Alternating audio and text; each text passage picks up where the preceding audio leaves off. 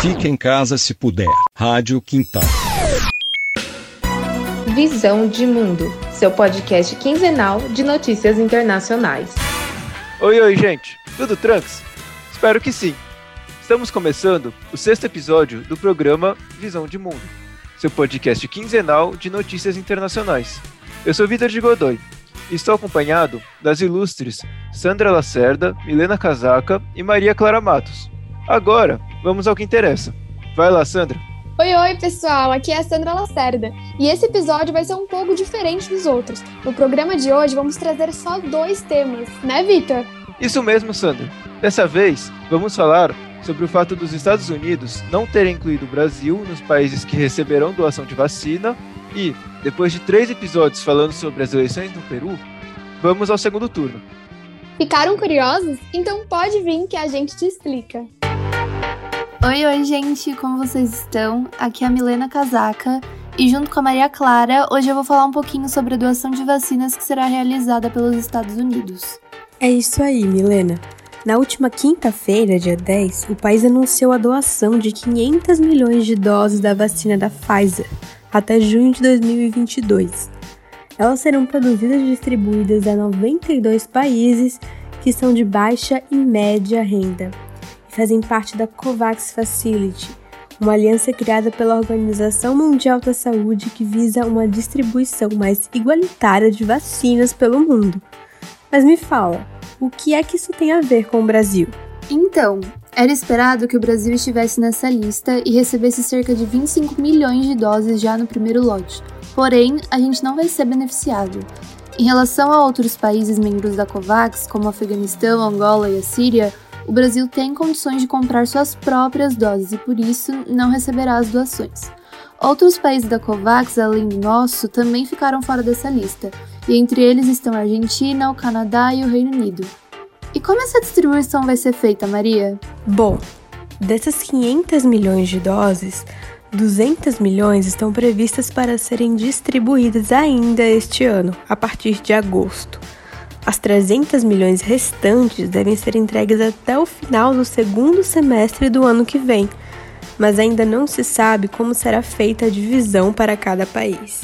Segundo a Casa Branca, em um comunicado, o objetivo da doação é salvar vidas e acabar com a pandemia, e ela fornecerá a base para ações adicionais a serem anunciadas nos próximos dias. E ainda disse que querem reunir um arsenal de vacinas no país para que possam solucionar a crise global da Covid-19. Mas essa não vai ser a primeira iniciativa tomada pelos Estados Unidos, né? Verdade. Em outra estratégia também liderada pelos Estados Unidos, vacinas da AstraZeneca, Pfizer, Moderna e Johnson Johnson já serão distribuídas até o final deste mês de junho a 40 países. O Brasil, junto com outros da América Latina, vai receber 6 milhões de doses. Porém, não dá para analisar isso sem a ótica geopolítica, né? Pois bem, será que se Donald Trump, ex-presidente republicano dos Estados Unidos, tivesse ganho a eleição, essa doação existiria? Baseada na política externa que ele praticou durante todos esses anos, o que é que vocês acham? Bom, mas em relação ao próprio Biden, essa foi mais uma forma de mostrar a retomada da presença dos Estados Unidos no cenário mundial assim como ele fez na Conferência do Clima lá em abril. Mas agora, outro assunto de extrema importância é a eleição presidencial no Peru. E o Vitor e a Sandra vão contar para vocês sobre. Voltamos! Eu e o Vitor agora vamos explicar sobre esse segundo turno polêmico do Peru. Antes de tudo, acho legal explicar o que aconteceu, né? Sempre bom relembrar. Verdade. Vamos dar um geralzão então. Voltando para abril, quando aconteceu o primeiro turno da polarizada eleição peruana, ficou decidido que Keiko Fujimori, candidato da extrema-direita, e Pedro Castilho, candidato da extrema-esquerda, disputariam o segundo turno. Passado um mês, no final de maio, pouco antes desse segundo turno, ocorreu um massacre que deixou 18 mortos na região de Vizcatán del Ene, no sul do Peru. O caso foi atribuído ao Sandeiro Luminoso, grupo que faz parte do narcotráfico e que possui ligações com o partido político de Pedro Castilho. Na ocasião, eles pediam para não votar em Keiko. É, acho que é isso. Vamos ao fato? Calma lá, Victor. Você esqueceu de falar da grave crise política que está acontecendo no nosso vizinho. Apesar de ter se agravado agora, a crise política no Peru remete a pelo menos as últimas duas décadas. Nosso vizinho sul-americano passa pela maior crise política da sua história. Ah, verdade! Como que eu fui esquecer? A instabilidade política do Peru é preocupante.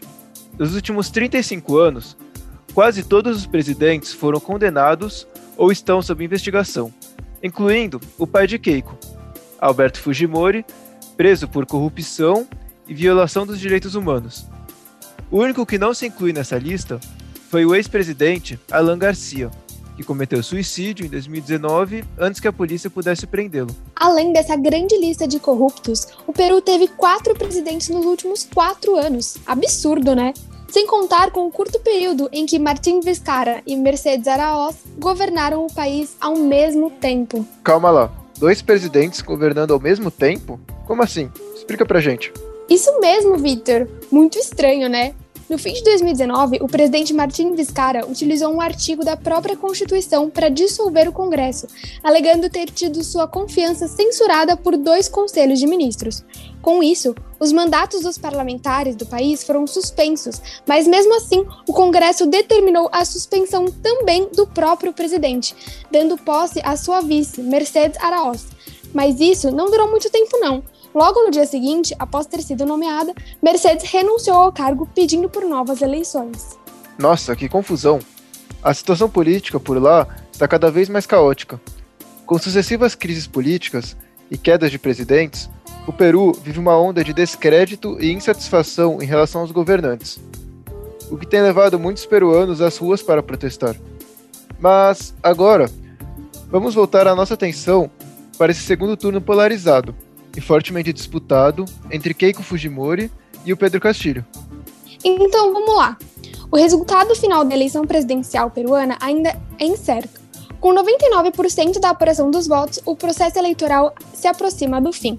Até agora, Pedro Castilho, do partido Peru Libre, está à frente com cerca de 50% dos votos válidos, enquanto Keiko Fujimori, do partido Força Popular, aproximadamente 49%. Essa é uma disputa acirradíssima, mas mesmo assim, Castilho já quer comemorar sua vitória. E enquanto isso, Keiko Fujimori denunciou uma série de irregularidades e indícios de fraude em sessões rurais, e ainda garantiu ter esperanças de que reverterá o resultado. O Peru Livre refutou as acusações de Keiko, dizendo que o partido jamais recorreu à fraude eleitoral e, pelo contrário, sempre foi vítima dela e, apesar de tudo, soube enfrentar e vencer. Keiko Fujimori luta para ser a primeira mulher a chegar à presidência no Peru. Ela se coloca como representante da democracia e promete respeito à Constituição.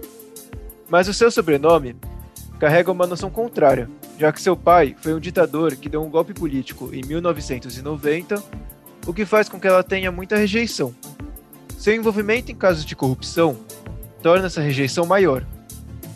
Recentemente, a Lava Jato no Peru pediu para que ela voltasse à prisão de forma preventiva, devido às acusações por lavagem de dinheiro entre 2011 e 2016.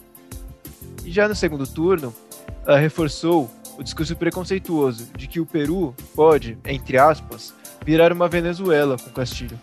Pedro Castilho surpreendeu ao conseguir no primeiro turno o maior número de votos em uma eleição bastante fragmentada ele se tornou conhecido nacionalmente em 2017 ao liderar uma greve de professores exigindo o aumento dos salários.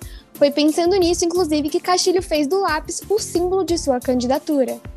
Neste ano, o Peru comemora o bicentenário de sua independência. Não sabe quanto tempo vai levar para a proclamação oficial do, do vencedor.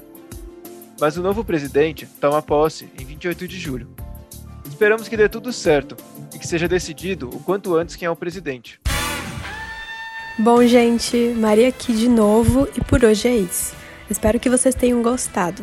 E até o próximo episódio de Visão de Mundo, seu podcast quinzenal de notícias internacionais. Visão de Mundo, seu podcast quinzenal de notícias internacionais.